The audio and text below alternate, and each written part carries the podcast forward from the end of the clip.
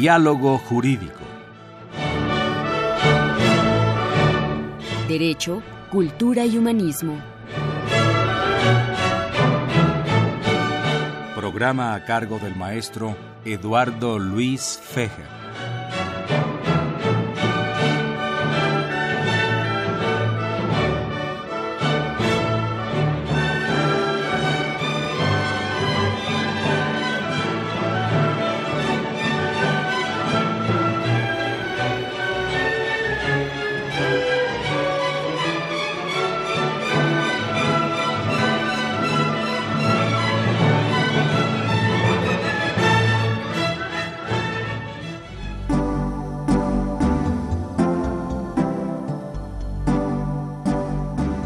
Está usted escuchando Diálogo Jurídico, Derecho, Cultura y Humanismo.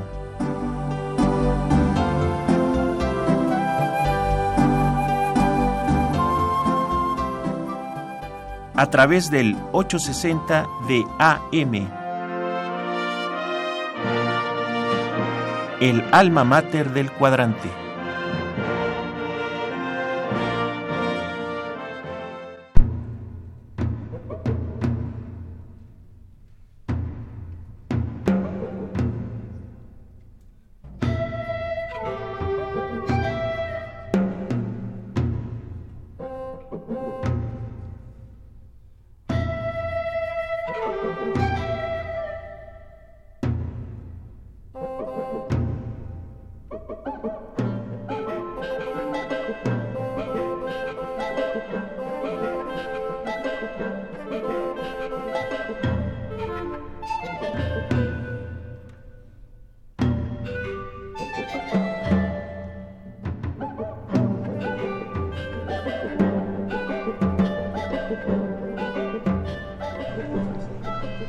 Tal amigos? Muy buenas tardes. Los saluda Eduardo Luis Fejer en esta emisión de la Facultad de Derecho, Diálogo Jurídico, con nuestro lema Derecho, Cultura y Humanismo. Y vamos a hablar de la Facultad de Derecho, vamos a hablar de Derecho y Literatura, vamos a hablar de argumentación jurídica, pero no, no se asusten, porque esta terminología eh, la vamos a hacer pues, muy accesible para que ustedes la entiendan y van a ver ustedes qué, qué interesante. Me da mucho gusto recibir estos micrófonos, aunque está un poco ocupada con su celular, a la millennial eh, Cecilia Sobrevilla.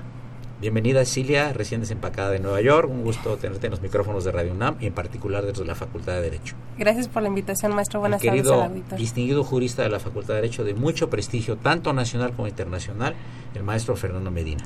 Muchas gracias por la invitación y agradezco los adjetivos y, inmerecidos. Y el joven profesor de la Facultad de Derecho, Carlos Alberto Martínez Loza, quien da exactamente dos materias en la facultad, Historia del Derecho Mexicano y Argumentación Jurídica.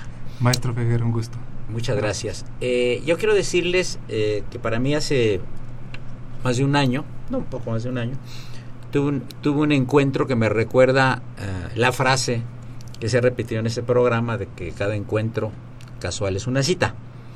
Porque vino un joven a verme a mi oficina, a mi cubículo de la Facultad de Derecho, se presentó con una tesis profesional sobre filosofía del derecho, que me pareció muy interesante, yo no tenía el gusto de conocerlo, me pidió que estuviera en su jurado, acepté con mucho gusto, pero platicando con él lo vi que era una persona de, siendo una gente muy joven, de menos de 30 años, de una cultura muy amplia, no solo cultura jurídica, sino cultura general. Entonces lo, lo incorporamos ya a nuestra Facultad de Derecho, atendiendo a esta petición que hay de, de, renovar la planta académica en toda la universidad y una de las peticiones también y sugerencias obviamente interesantes de nuestro digno director de la facultad, el doctor Raúl Condrás Bustamante. Y para mí ha sido una, una sorpresa la, la presencia grata, eh, filosófica, jurídica y de cultura general de Carlos Alberto Martínez Loza. Por eso lo he invitado al programa. ¿De qué puedo decir Cecilia Sobrevilla, que me auxilia en la Facultad de Derecho, que es profesora de Derecho Constitucional en, en el SUA, y que me ha acompañado en muchísimos eventos académicos y culturales. Y pues mi querido amigo eh, Fernando Medina, con el que me reúno prácticamente diario, igual con el distinguido embajador Enrique Loaiza Tobar, a tratar temas filosóficos. Y a mí lo que más me da gusto, amigos del auditorio, es cómo se pelea el embajador con Fernando Medina y cómo se pelea Medina con el señor embajador y yo nada más como Confucio, observancia y abstinencia. Fernando, tú que tienes años de dar clase en la facultad, muchos, ¿qué diferencia ves entre los alumnos que tenemos actualmente, millennials, y los alumnos de hace 10 o 15 o 20 años? O 30. yo sí, empezaría por decir que para mí, que he tenido oportunidad de dar clases en algunas otras escuelas de derecho, el alumno más noble y el mejor alumno es sin duda el de la Facultad de Derecho. Son, pero sin, ninguna duda, son jóvenes nobles, respetuosos, eh, muy interesados. Y claro que hay una diferencia. Hace 10 años pues no había todos los medios, que no habían ni celulares, o empezaban los celulares, eran unos tabiques espantosos. Y ahora los jóvenes, pues todo lo traen en su tableta. Eh, yo soy un turista en todo lo que es cibernético y todo lo que es computación. Me cuesta mucho trabajo, a veces hasta escribir en, la computadora. Pero sí hay una gran diferencia. Es un joven mucho más informado, eh, mucho más actual, sin que por ello los otros no lo fueran, con mucha más medios para acabar su instrucción, su educación. Sí la hay. No siempre es muy bueno, la verdad. Los millennials a veces son un tanto como que les hace falta leer más. Absolutamente. Les hace falta investigar más. Y en los libros, no necesariamente en Internet. Claro, y en los libros. El libro tiene cualidades sensacionales, ¿no? Sobre todo la ortografía y la redacción, que en un abogado son indispensables. El bien hablar y el bien escribir. Sí. Cecilia Sobredilla, tú también ya tienes años de, estar en, en, eh, en, la Facultad de Derecho, no muchos, pero tienes ya obviamente más de una década, pero em, tú viviste un poco la transición ¿no? de, la, de la cosa de los celulares y la computadora y la forma en que tú originalmente estudiaste cuando eras mi alumna, ya hace muchos años, ¿no? Sí, así es. Este, a ti no te costó mucha dificultad el cambio, yo veo que manejas muy bien la cuestión tecnológica. Me has ayudado inclusive con mi computadora, me has ayudado con mi celular. Eres casi la Steve Jobs de la Facultad de Derecho. Pero este ese cambio lo sentiste tú muy brusco, fue poco a poco. ¿Y cómo ves tú a la gente que llamamos millennial, digamos, está entre ellos eh, Carlos, eh, ¿cómo, ¿cómo la ves tú comparativamente con los alumnos que tuviste hace 10 años tú en lo personal, aparte de la, de la docta opinión de Fernando Medina? Sí, bueno, cuando estudié la carrera de, Derecho, obviamente los celulares eran para mandarte un mensaje y, ya, ¿no? No para estar en un WhatsApp, no existía. Y el que tenía. Entonces no era un, un instrumento tan fundamental para la, la vida del, del alumno. Cuando identifiqué que tenía que modernizarme fue cuando estaba dando clases a alumnos de bachillerato que vi que usaban el celular y cualquier ley la consultaban en el celular, yo tenía un poco de resistencia a, utilizarlo, ¿no? Para fines académicos, pero me di cuenta que tenía que hablar el lenguaje de los, de los chicos, de los alumnos. Y entonces me tuve que incorporar a las, a las tecnologías que también aportan muchas, muchas ventajas para ya no tienen que andar cargando el montón de códigos, ¿no? sino que ya pueden consultar todo de, de inmediato en el, en el celular. Pero a veces se, se pierde un poquito este, este encanto de hojear tu código y quedarte leyendo páginas y páginas de, de artículos, ¿no? Que era parte de la, de la formación. Así es. Sí, ya ahora la, la desventaja que le vería yo es que el alumno se va muy concreto porque con un comando de buscar nada más tecleando algo le, aparece en lugar de estar disfrutando y deleitándose con la con la ley pero hay que adaptarse no también a la, a la forma en la que los los alumnos están comunicándose entre ellos para, para mejorar la comunicación. Carlos, tú hiciste tu carrera en el sistema de universidad abierta, tú vienes de, una población de, del estado de Guerrero que ha dado además gente muy importante para, para el país y que es un sitio totalmente histórico. Este, eh, pero es un gran esfuerzo porque el SUA, pues es los sábados, las clases empiezan a las 7 de la mañana, seguramente tú te levantabas a las cuatro y media o 5 tomabas tu transporte de Iguala a México, pasabas tus horas en la facultad y luego te regresabas. Tan es así que hoy día, eh, siendo un joven, inteligente y brillante profesor, no conoces mucho de la Ciudad de México. ¿Cómo fue el choque para ti, un estudiante de, de provincia que ya traías cultura porque te gustaba la cultura desde chico y leías muchísimo? ¿Cómo fue el choque con tus compañeros y el choque de la gran ciudad frente a una ciudad proporcionalmente más pequeña que es igual? Eh, yo participo de la idea de que en, nuestra vida hay momentos que son parteaguas, es decir, que hay un antes y también hay un después. Eh, indudablemente, para mí un parteaguas fue haber ingresado a la Universidad Nacional Autónoma de México. Eh, puedo decir que me cambió la vida y el choque cultural, lo que me impactó, lo que me maravilló, fue la clase de maestros que yo tenía en la facultad a mí me impresionaba su erudición, su cultura, no solo el manejo del derecho, no solo el manejo de, su materia, sino más aún, a mí me impresionó tanto ese bagaje cultural que ellos eh, compartían en las salas de clase y que a mí me sirvió mucho de, inspiración. Tan es así que yo cuando estaba en la licenciatura, yo veía a mis maestros y decía, yo quiero ser como ellos. Entonces, he de ahí la gran importancia del maestro como un ejemplo para la juventud, para el alumno, y yo creo que todos debemos hacer eso, más que ser repetidores de leyes, de códigos o de lo que dijo tal autor, yo creo que debemos de pregonar con el ejemplo. Eh, y puedo decir que ese fue el mayor impacto en mi vida, el choque cultural, y por supuesto, el segundo es haberlo conocido a usted. Esto ya, es, eh, luego te cobro por este, eh, te, doy, te mando el recibo por la propaganda. Fernando Medina, Platícanos tú, que además debo decirles es hijo de un constituyente, don Hilario Medina, que fue presidente de la Suprema Corte, ¿por qué te encaminaste al estudio del derecho? Es una muy buena pregunta. No lo sé todavía, no, sí. bueno, soy de familia de abogados. Papá. sin embargo, no fue nada más por eso. A mí me llamaba mucho la atención el derecho. Y lo estudié, lo acabé de estudiar, también tuve excelentes maestros, fue una generación privilegiada. Yo soy generación 65-69, me tocó el movimiento 66 y el movimiento 68, que también fue un parteaguas en mi vida, ¿eh? porque ese es otro plus de la universidad.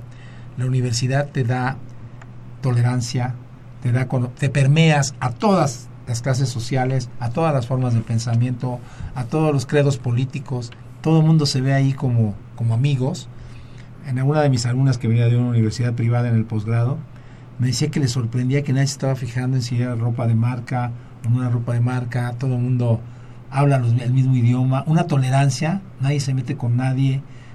En fin, ese es un plus de la universidad que cuando sales de la universidad te das cuenta que lo y tus colaboradores cuando salen cuando son de la universidad o cuando son de alguna otra escuela.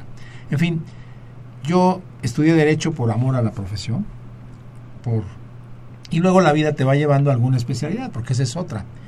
Nosotros, cada día más, el abogado tiene que ser especialista en algo. Dicen que la especialización es saber mucho de una cosa y saber menos de todas las demás.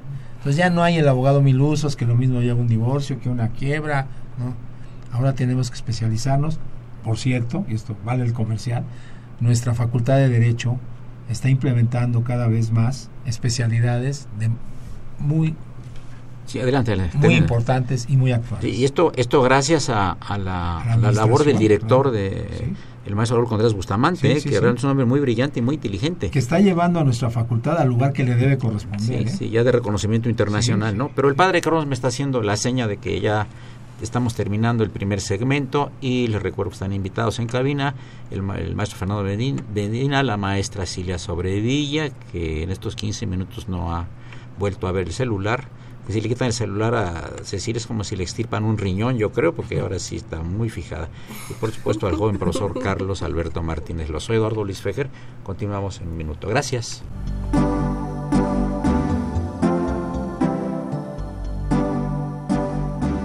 Está usted escuchando Diálogo Jurídico, Derecho, Cultura y Humanismo.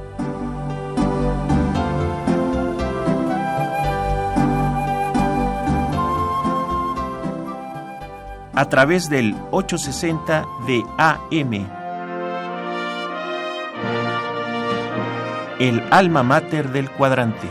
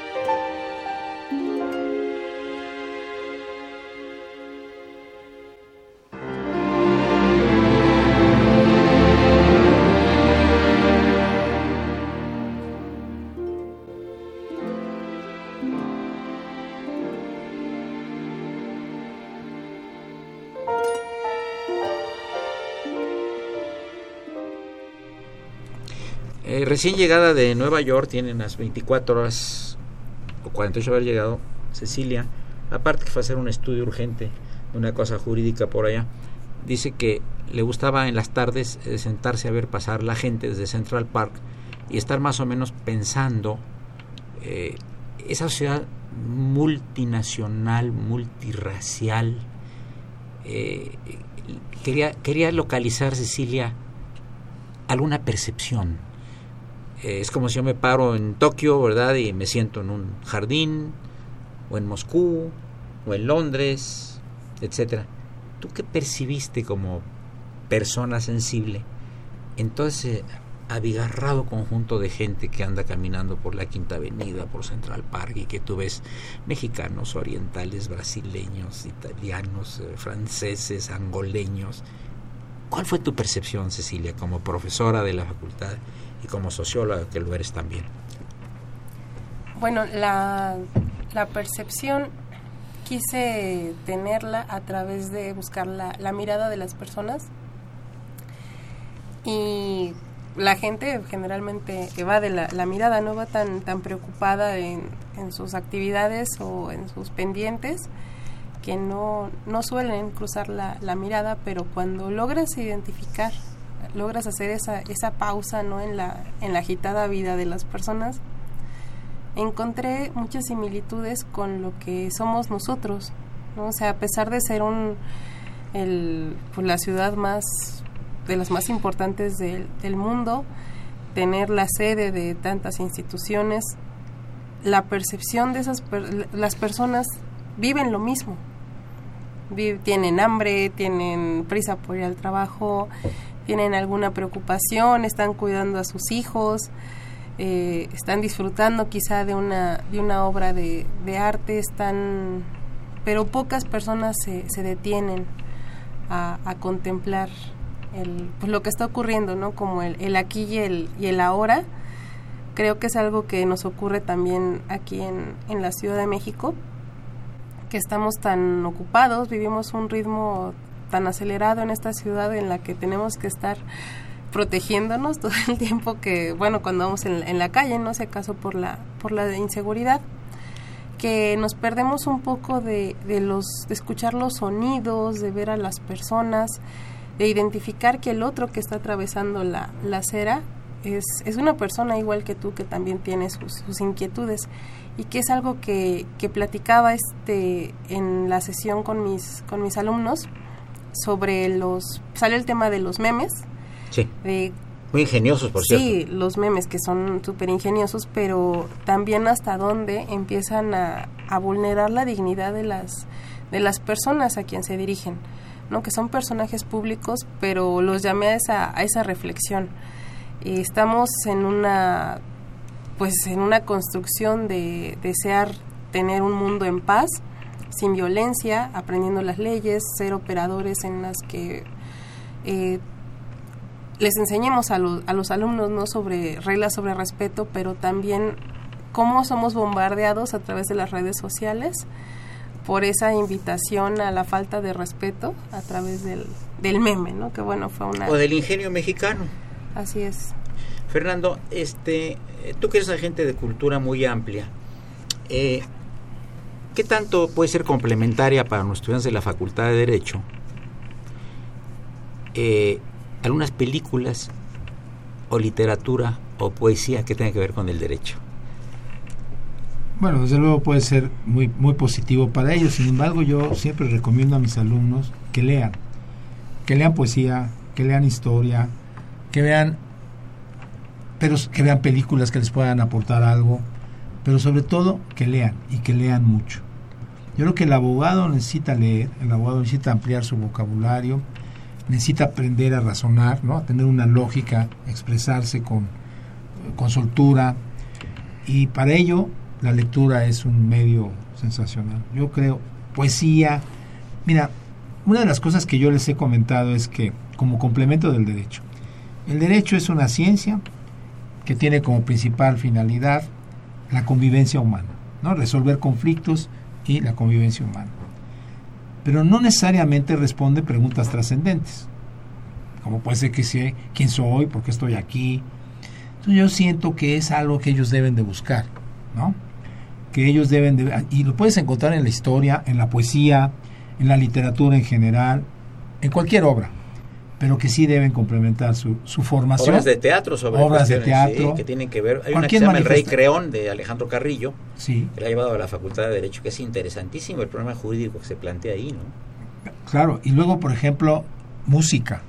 Claro. Yo luego voy muy seguido a la Nezahualcóyotl y me da mucha pena ver que hay muy pocos estudiantes, a pesar de las esos conciertos que en otro país te costarían, no sé, 250 o 300 dólares, aquí con 100 pesos tienes un super lugar en una sala increíble, hay teatros, hay una zona cultural que también es la universidad y a veces no lo aprovechamos.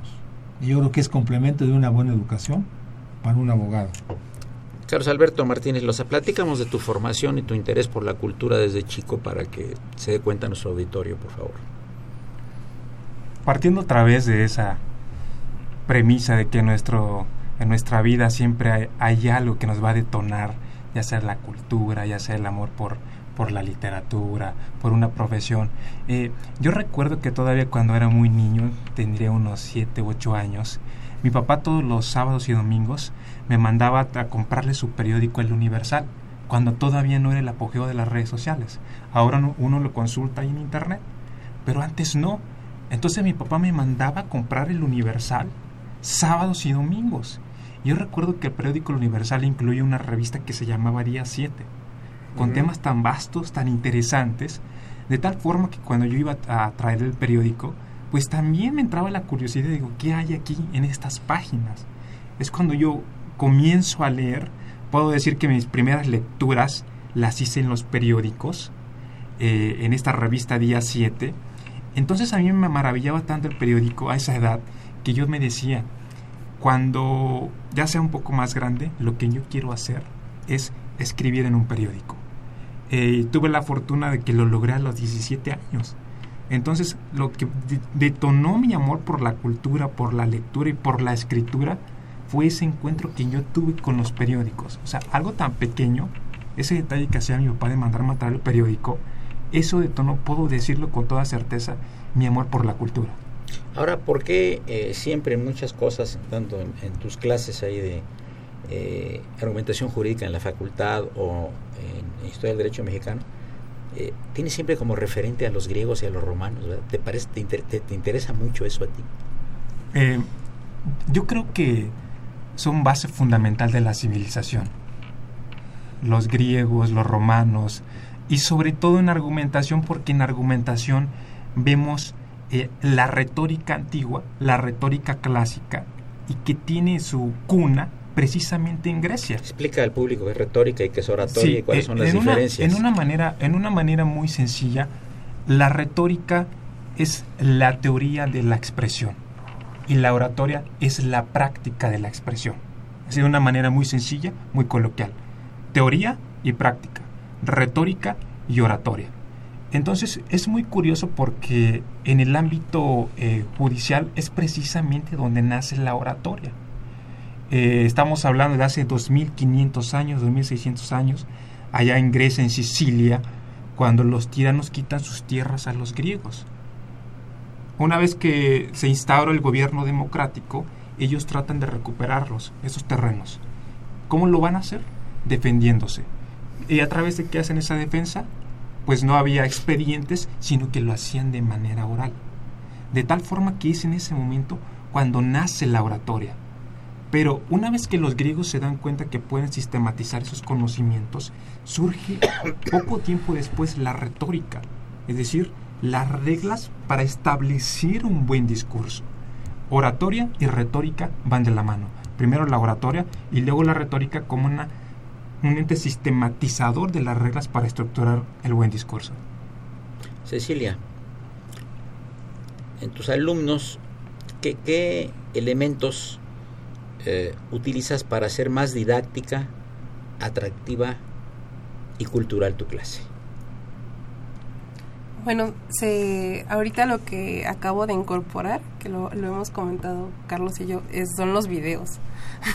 Porque ponerle un video a los alumnos, para quizá para nosotros, para la forma en la que aprendimos, no, no era apropiado, pero ahora les encanta, les encanta estar analizando. De ahí los puedes remitir a ver películas, ¿no? Ahorita el alumno es como muy de las cosas de manera muy inmediata. Entonces no necesariamente tienen la paciencia para sentarse a, leer un libro o una novela, lo cual también se les invita porque les va a dar herramientas fundamentales para, para la lectura y para la concentración. Pero ha sido una, una buena herramienta incorporar videos porque lo ven muy como muy ágil y muy natural para ellos. Muy natural, todo el tiempo estamos recibiendo videos en el celular, entonces es como hablarles en su, en su lenguaje. Yo, por ejemplo, fíjate, Fernando, cuando estoy hablando de algún personaje de la historia del derecho mexicano o alguna ley, yo veo que algunos están viendo celular. Y entonces los trato de, oiga, compañero, por favor, guarda su celular. No, maestro, estoy buscando lo que usted está diciendo. Y al momento le digo, a ver, pásale al frente y léelo, ¿no? Sí. Pero este, eh, los instrumentos, tecnológicos, Fernando, no ayudan a, a razonar. Es simplemente una herramienta eficaz e inmediata. Pero un celular no te hace razonar. No sé qué opinas. Estoy totalmente de acuerdo. Eh, otra cosa de la que a lo mejor es una generalización no muy válida, pero de la que estamos divorciados es de los números muchas veces las estadísticas a las que ahora tienen un pleno acceso, hay un gran avance en información en México. En las materias que yo doy, por ejemplo, es importantísimo que me den números. Eh, si estamos hablando del sistema de oro para el retiro, a ver cuántas afores hay, cuántos se manejan afores, para qué sirve. Y tienes información y no les gusta. Si no estamos muy acostumbrados a manejar números con conceptos. Y yo insisto en que los números le dicen mucho más que una definición. Pero eso tú que los entiendes, maestro, porque muchos estudiamos derecho, no, no, no, no, tenemos un coqueteo ni andamos cautivando a las matemáticas, ni nos cautivan, cuando a mí no, ¿eh? Pero fíjate que no, no son matemáticas, es estadística publicada. Imagínate, son por ejemplo informes de la Cámara de Diputados, tampoco creo que sean expertos en matemáticas. Ajá, sí, sí, sí, sí, Entonces, lo que yo quiero decir es que te dice mucho más el número. A ti, a ti. No, a todo el mundo. Mira, además debemos acostumbrar a los alumnos, al menos en las materias que yo imparto, a ser ejecutivos, a hacer informes ejecutivos.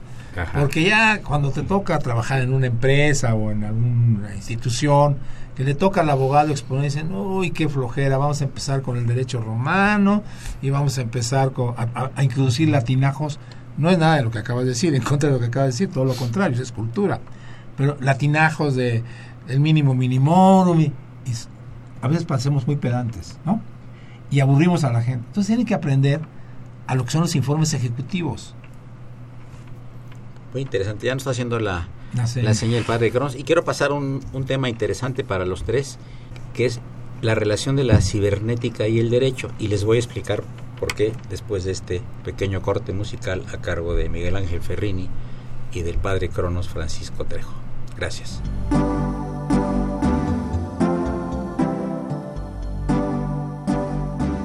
Está usted escuchando Diálogo Jurídico, Derecho, Cultura y Humanismo.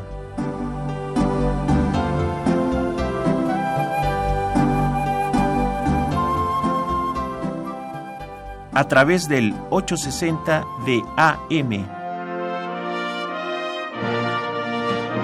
El alma mater del cuadrante.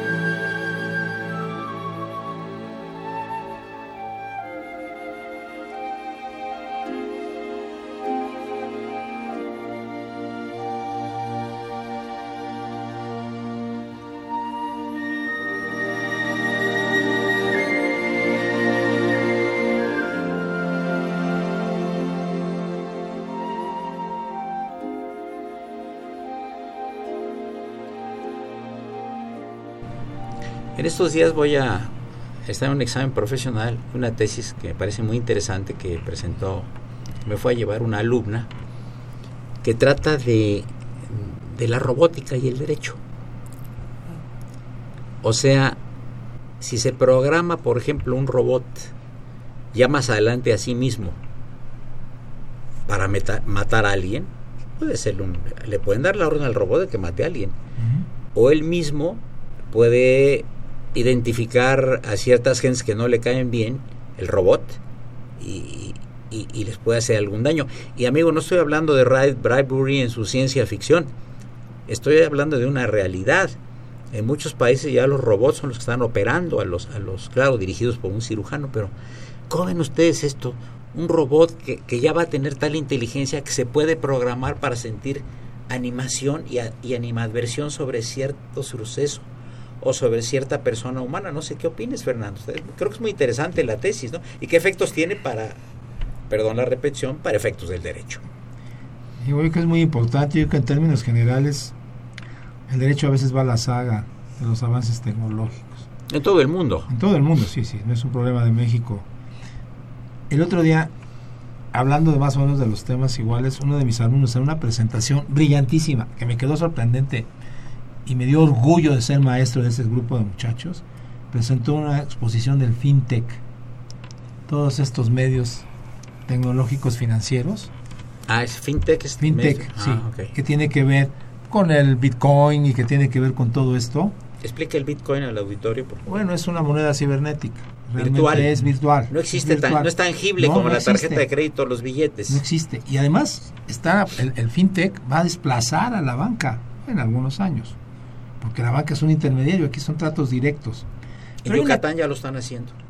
Hay una cantidad de empresas, ¿no? Ya hay instituciones que se dedican nada más a eso. Me sorprendió lo avanzado que están mis alumnos en todo esto, porque trabajan ya en el, tengo la suerte de dar, de impartir la cátedra en los últimos semestres, o en la especialidad, y ya muchos de ellos están muy encaminados en algún trabajo. Bueno, me sorprendió y me sentí muy orgulloso. Y eso es la universidad, y eso es nuestra facultad. Y creo que entre más podamos abonar a estas técnicas, saber de esto, pues podemos ser mejores abogados. A ver, por ejemplo, para el Bitcoin, yo tengo ahorrados 10 mil pesos y le quiero yo mandar a Cecilia eh, 5 mil pesos, por ejemplo. Yo ahorita voy a, aquí desde mi celular puedo hacer la transferencia. ¿Cuál es la ventaja del Bitcoin? Bueno, en primer lugar, ¿No, hay, mismo? No, en primer lugar no hay una un intermediario, es directo. No es el en segundo lugar, no, pero aquí tampoco, bueno, es un poco como la UDI. Sí lo hay. El Bitcoin tenía un precio cuando lo compraste. Pero todas las de UDI, como gran financiero que eres, y nuestro auditorio y yo no sabemos qué es un UDI. Acuérdate que cuando la devaluación se inventaron las unidades estas, eh, que eran pesos, que valían un peso cuando se iniciaron y ahora cuestan cinco. ¿no? Bueno, el Bitcoin de alguna manera se, parece a eso. Tú puedes tener una cantidad y va subiendo, de acuerdo con la demanda y la oferta que pueda haber. ¿Va a cotizar en la bolsa el Bitcoin? Está en estudio todavía. Lo están reglamentando. En algunos, creo que en Estados Unidos ya están reglamentándolo. Aquí en esa la Comisión Nacional Bancaria de Valores está, está, documentando todo lo que es fintech. Lo cual se me hace muy interesante. Pero sabes, Fernando, hace poco leímos en los periódicos que, que había problemas con el Bitcoin y que mucha gente resultó defraudada. Sí. Sí, sí, eso corre un riesgo. Por eso, por eso existe la autoridad financiera que regula las operaciones y vigila que haya seguridad en las transacciones financieras. Pero es un tema, precisamente por eso, de muchísima actualidad. De muchísima actualidad. Cecilia, ¿qué opinas de esto de los robots y, la regulación de la robótica por el derecho? Que yo, por ejemplo, cuando estaba en la, en la secundaria y en la preparatoria, secundaria 1, Regina 111, preparatoria nacional en, el Defonso, antes de entrar a la facultad. Nos hablaban a los alumnos así de repente, o sea, algo de derecho aéreo y espacial. Bueno, decíamos, esto, esto, es una tontería, pues cómo vamos a andar estudiando esas materias que empezaban en la facultad. Y resulta que efectivamente la llegada a la luna también transforma el derecho. ¿Quién tiene derecho? ¿El primero que llega a la luna es el dueño de la luna? ¿O cuál es la reglamentación aérea? Que quizá inicialmente no la había, después ya la hay, hay regulación aérea nacional e internacional. Entonces, como decía bien el maestro Fernando Medina, que a veces eh, en cuestión jurídica, pues tenemos que adaptarnos a los tiempos modernos, ¿no? Es el caso de la robótica, ¿no, Cecilia? Que va a venir en el próximo, en el próximo milenio, no milenio, pero no en los próximos 20, 30, 40 o 50 años, con relación a estos avances. ¿Y en dónde va a quedar? El sentimiento humano, ¿verdad? Con tanta, tanta, tanta complicación para simplificar. Ya vas a poder mover el celular nada más con tu pensamiento, comunícame con Cecilia, con tu puro pensamiento te van a comunicar. ¿Va a llegar a eso? Los autos que no tienen este chofer, los aviones que no tienen piloto. ¿Cuál es tu opinión? Así es, bueno, precisamente mi, mi hermano se dedica a la robótica. Ajá. Y hace unos años pues nosotros platicábamos, platicábamos que éramos de mundos totalmente diferentes y ahorita con el planteamiento que está, que está haciendo maestro, pues nos damos cuenta que es parte de lo mismo, ¿no? Y es lo que, lo que, la preocupación, ¿no? ¿Qué, qué va a pasar cuando los, los robots desarrollen esa, esa inteligencia, y lo digo entre comillas, para, para incluso atentar en contra de los, de los seres humanos? Pues recordemos que detrás de un robot siempre hay un programador. Es un sistema binario. pero a veces puede autoprogramar, ¿eh? Pero deriva de una, de una instrucción. O sea, siempre va a haber una, una instrucción humana, ¿no?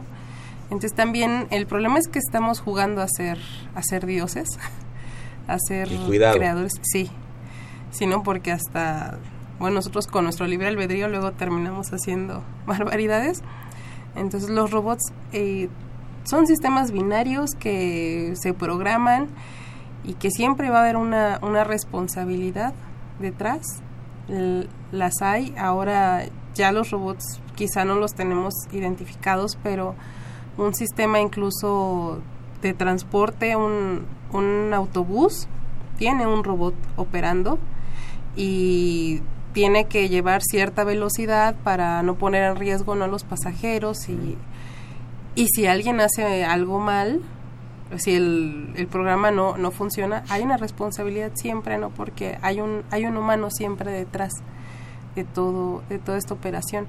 Entonces, la, el reto del, del derecho y que, que, también al que nos enfrentaremos eh, pues ya en, de inmediato es saber regular, ¿no? Y también entender que no es una materia ajena a nosotros y quizá nos especialicemos mucho en una rama del derecho, pero también estar conscientes que todas las ramas están conectando y también los pues los que se dedican a la robótica que tengan esta conciencia no ética de que hay consecuencias de acuerdo a lo que a lo que programan ¿Cuál es su opinión? Que eres el más joven de la mesa, Carlos Alberto Martínez Loza. Retomando un poco el, la importancia de la literatura en el derecho, eh, soy un total convencido de que la literatura a los juristas nos ayuda muchas veces a anticipar la realidad.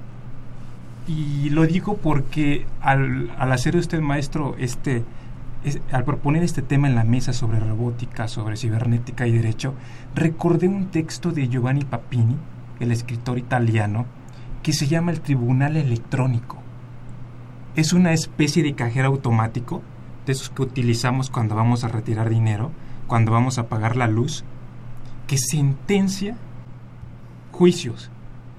Es decir, uno a través de un teclado que tiene especial ahí, pone el caso en particular inmediatamente con un botón que uno presiona, con una especie de ticket, ahí está la sentencia.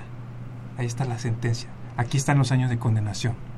Y Giovanni Papini, al final de este texto, de este texto se pregunta, eh, ¿cómo es posible que un ente, una máquina, sentencie las cosas del espíritu?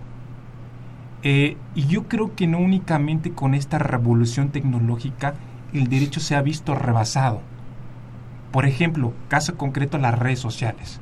No está regulada las redes sociales, uno puede difundir una mentira, uno puede calumniar a quien sea y sin ningún problema. El otro día alguien me consultaba, oye, es que alguien me está hablando mal de mí en las redes sociales. ¿Qué hago ahí?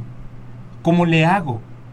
Mi respuesta era que, bueno, las redes sociales todavía no están reguladas. Lo vimos también con el escándalo de Cambridge Analytica. ¿Cómo, cómo asegurar nuestros datos personales? lo que compartimos en las redes sociales. Es en este momento cuando creo yo que eh, la realidad indudablemente que rebasa el derecho. Pero no solo ello, sino que también yo quizá esto se une muy radical. Creo que va a llegar un momento en que vamos a tener una especie de tribunal electrónico como el que ya ideó hace muchos años Giovanni Papini. Eh, incluso también eh, nos enterábamos hace algunos meses que se ha creado una inteligencia artificial de tal modo que uno le ingresa los datos, datos duros, aquí hablamos de estadísticas, y él solito ya comienza a redactar un artículo periodístico. Y así se publica. De tal forma que imagínense, ¿no? Va a llegar un momento en que las empresas editoriales, los periódicos, ya van a prescindir de periodistas. ¿Por qué? Porque ya me lo hace la inteligencia artificial y me lo hace sin, eh, de una manera barata, costosa y, sin, y sin tener necesidad de tener que pagar, ¿no? Entonces, ¿por qué no esto también podría pasar en el derecho? Vamos a hablar en la, siguiente secuencia, que, eh, estimo que es la última, ¿verdad, Padre Cronos? Ya nos faltan nada más unos minutos para terminar. Eh, ¿Qué va a pasar con el derecho laboral y los robots que van a tomar eh, los lugares de los trabajadores en el futuro? Es el 860, R de UNAM, es de la Facultad de Derecho, no le cambie. Gracias.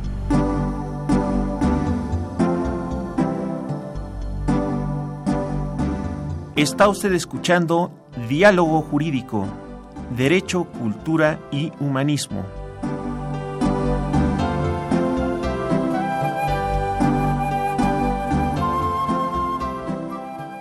A través del 860 de AM. El alma mater del cuadrante.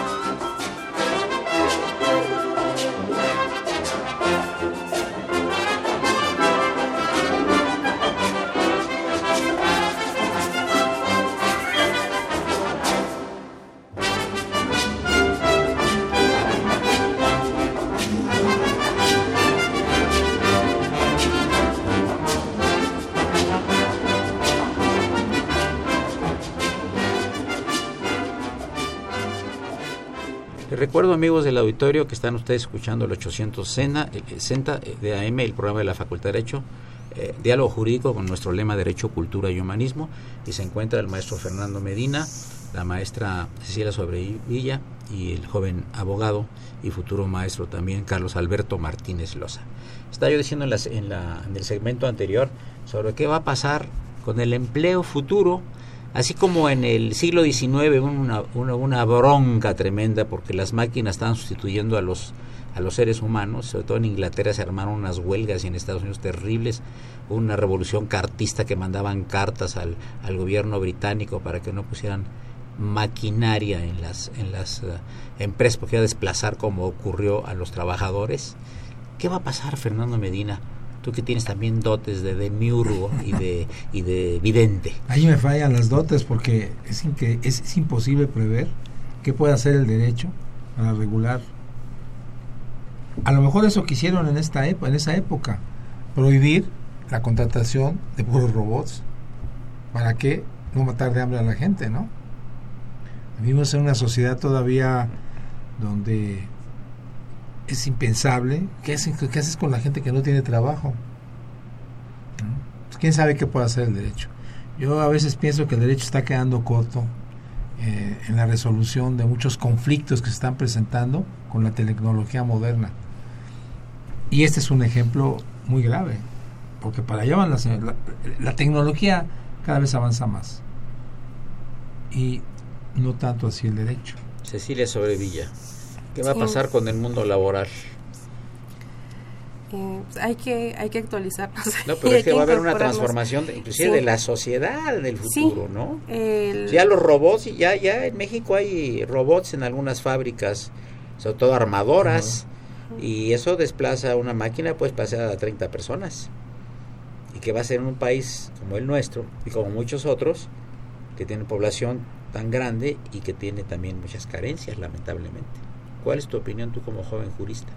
Bueno, en la Facultad de Derecho ya se está enseñando eh, traducir los procedimientos jurídicos a lenguaje binario, digamos, a través de... En, la maestría me tocó llevar una, una materia de informática jurídica en la que tenías que crear diagramas de flujo para poder traducirlos al lenguaje informático.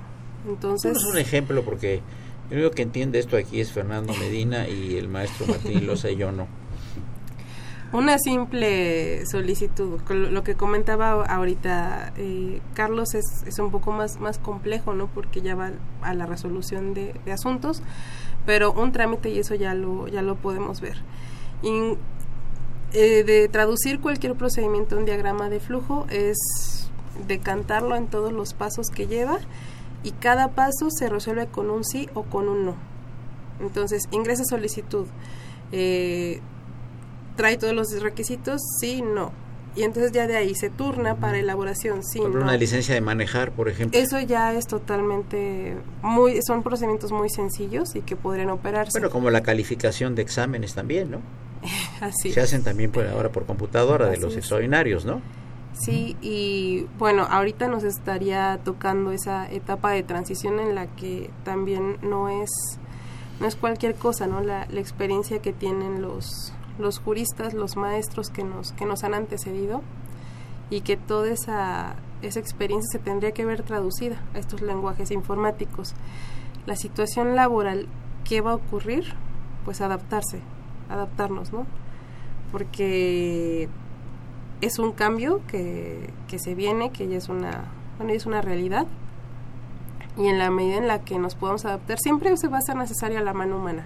Incluso en la revolución industrial siguió siendo la, la, mano de un operador la que se necesitó. Entonces, pues tendremos que capacitarnos más y fomentar que los alumnos también se capaciten para que puedan ser esas, esas manos, ¿no? Que, que sigan protegiendo también la, Oye, pues, metafóricamente nos estás hablando de un sindicato de robots que van a, estar pidiendo sus demandas, que necesitamos más electricidad, que por favor en lugar de dos ojos nos pongan tres. Los robots van a pedir al rato, van a presentar su pliego petitorio, ¿no?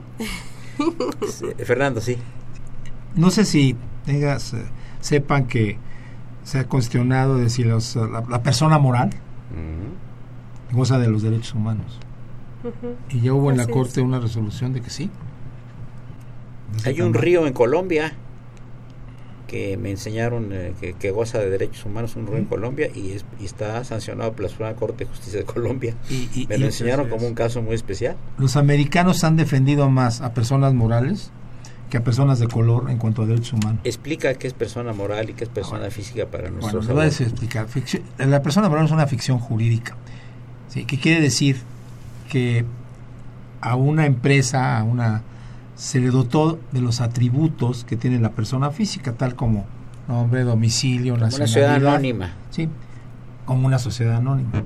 Una ficción jurídica, hablando en términos coloquiales, es algo que no es, pero como si fuera para efectos del derecho. Entonces le dan todos esos atributos y esa persona moral tiene, puede ejercer sus derechos, puede pelearlos, etcétera.